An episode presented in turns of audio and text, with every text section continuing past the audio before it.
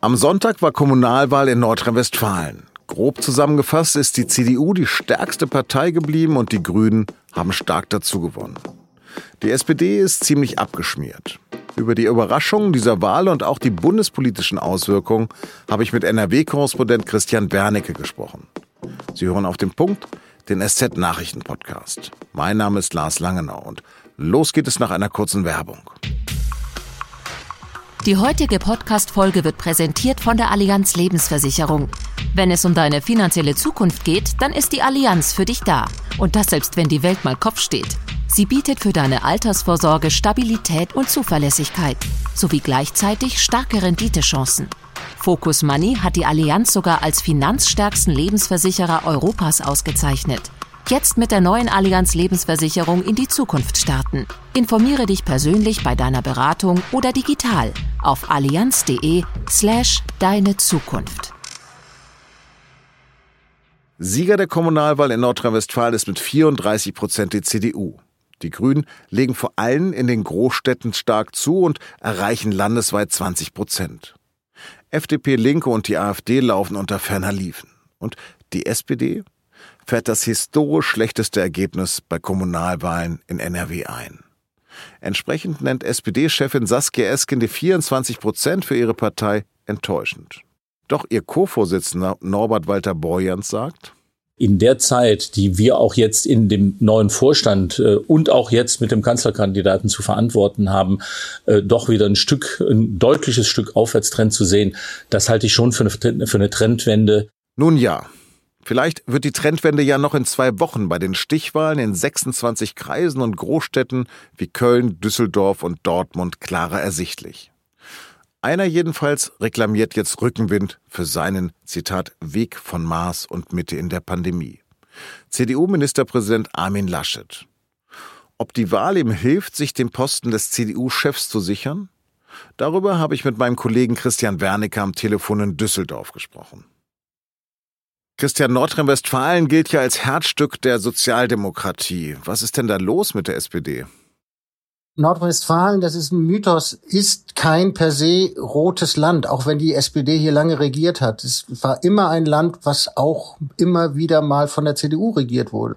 Es ist ein Land, das verkauft Armin Laschet ja auch gern so, so ein bisschen wie ein Legoland der Bundesrepublik, also eine kleine Ausgabe der ganzen Bundesrepublik genau darauf baut Laschet ja auch so ein bisschen auf dieses Image, dass er vielleicht seine Ambitionen jetzt in der Bundes-CDU untermauern kann. Ja, aber was ist in diesem Legoland denn jetzt passiert gestern Abend? In dem Legoland sind verschiedene Sachen passiert. Es gab einen Bundes- und einen Landestrend, der relativ positiv für die CDU war. Es gab einen weiteren Schritt zu einem anderen Parteiensystem mit drei großen Parteien. Das ist jetzt hier ziemlich abgeschlossen in und äh, in Nordrhein-Westfalen, in dem die Grünen fast so stark, in manchen Städten ja sogar erste Kraft sind, fast so stark sind wie SPD und CDU. Und äh, was noch passiert ist, ist ein bisschen auch ein Trick mit der Wahrnehmung. Also das Interessante am Wahlabend war, die Hochrechnungen waren zunächst für die CDU bei 37 Prozent. Das wäre also praktisch eine Bestätigung ihres bisherigen Wahlergebnisses gewesen. Am Ende ist die CDU nur mit 34,3 Prozent durchs Ziel gegangen. Das ist das schlechteste Kommunalwahlergebnis seit Ende des Zweiten Weltkriegs für die CDU, aber man feiert den Sieger Laschet. Während äh, die Wahrnehmung, dass die SPD ganz doll verloren hat, auch etwas übertrieben ist und der totale Durchmarsch der Grünen ist eigentlich auch nicht gekommen. Lange Rede, kurzer Sinn. Es ist eigentlich ein ziemlich normales durchschnittliches Wahlergebnis. Also bei mir tatsächlich in München kam das Wahlergebnis ein bisschen anders an als bei dir in Düsseldorf. Aber nochmal ist. Dafür hast du ja Korrespondenten, das, die sind näher dran. Na gut. Aber festzustellen ist, dass die Grünen stark dazu gewonnen haben. Oder ist das auch falsch? Ja, natürlich, ja. Die Grünen, nein, die Grünen haben stark dazu gewonnen, weil die letzte Kommunalwahl, die Vergleichswahl, ist immer sechs Jahre her. Was hat sich in den letzten sechs Jahren alles verändert? Allein die Klimadebatte. Die Grünen haben ein Riesenwahlergebnis vor einem Jahr hingelegt, als die CDU schwächelte mit der AKK-Krise und so. Da waren natürlich ein bisschen dann übersteigerte Erwartungen. Jetzt haben sie es geschafft, von 11,7 auf grosso modo 20 Prozent zu kommen. Das ist ein Riesensprung. Damit hat, werden die Grünen zum ersten Mal eine Partei mit wirklicher Basis in den Städten. Natürlich haben die Grünen ein bisschen darunter gelitten, dass Corona andere Prioritäten gesetzt hat als die Klimadebatte. Aber unterm Strich waren Themen wie Verkehrswende, Klimaschutz und so weiter sehr, sehr wichtige Themen in diesem Wahlkampf. Und davon haben die Grünen enorm profitiert.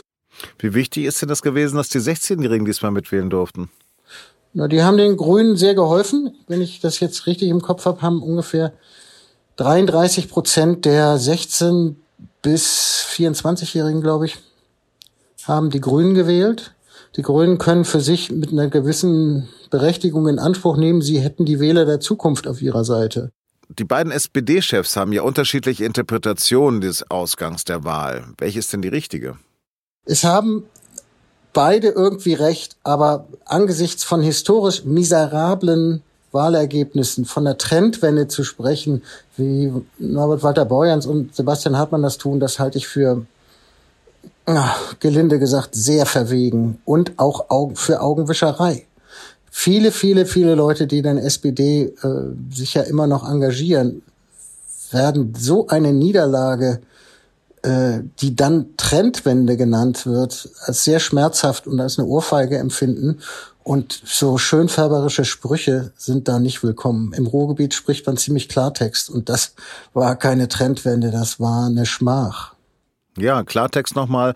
Armin Laschet ja jetzt sozusagen, darf er nun lächeln? Ist er nun noch aufzuhalten als kommender CDU-Chef oder würdest du sagen, hm, so dolle war es dann doch nicht? Dieses Urteil müssen die Leute treffen, die von draußen auf Armin Laschet und auf Nordrhein-Westfalen schauen, ist für andere Nordrhein-Westfalen und die Art und Weise, wie Laschet regiert, ein Modell.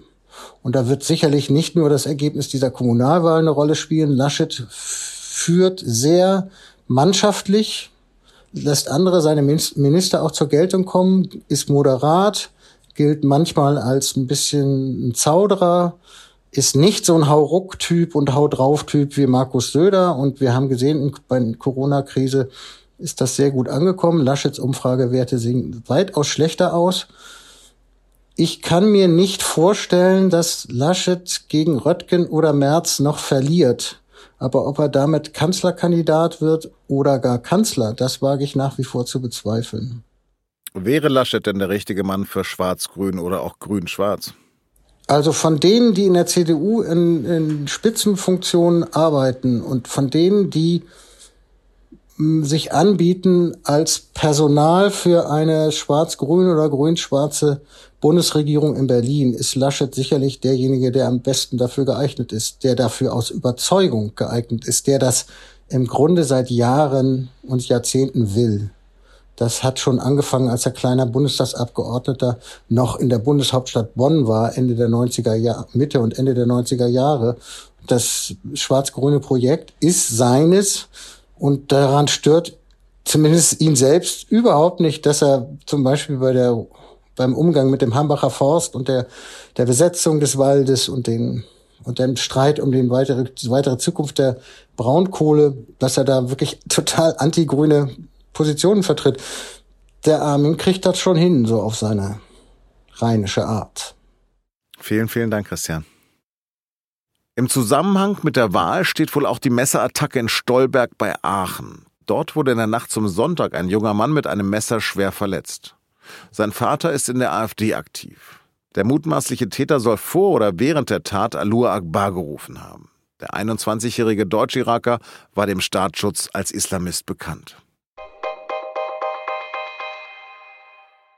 Vergangene Woche hat Innenminister Horst Seehofer zugestimmt, bis zu 150 unbegleitete minderjährige Geflüchtete aufzunehmen, die sich auf Lesbos im abgebrannten Flüchtlingslager Moria befinden.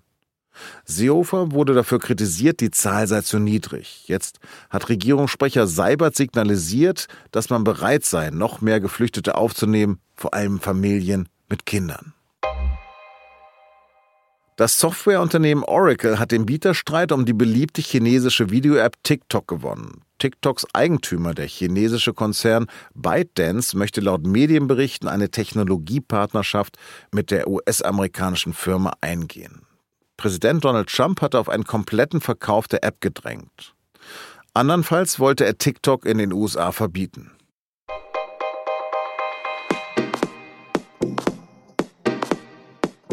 Das Finale der US Open war wirklich dramatisch. Deutschlands bester Tennisspieler Alexander Zverev hatte schon 2 zu 0 in Sätzen geführt und dann doch noch gegen den Österreicher Dominik Thiem verloren.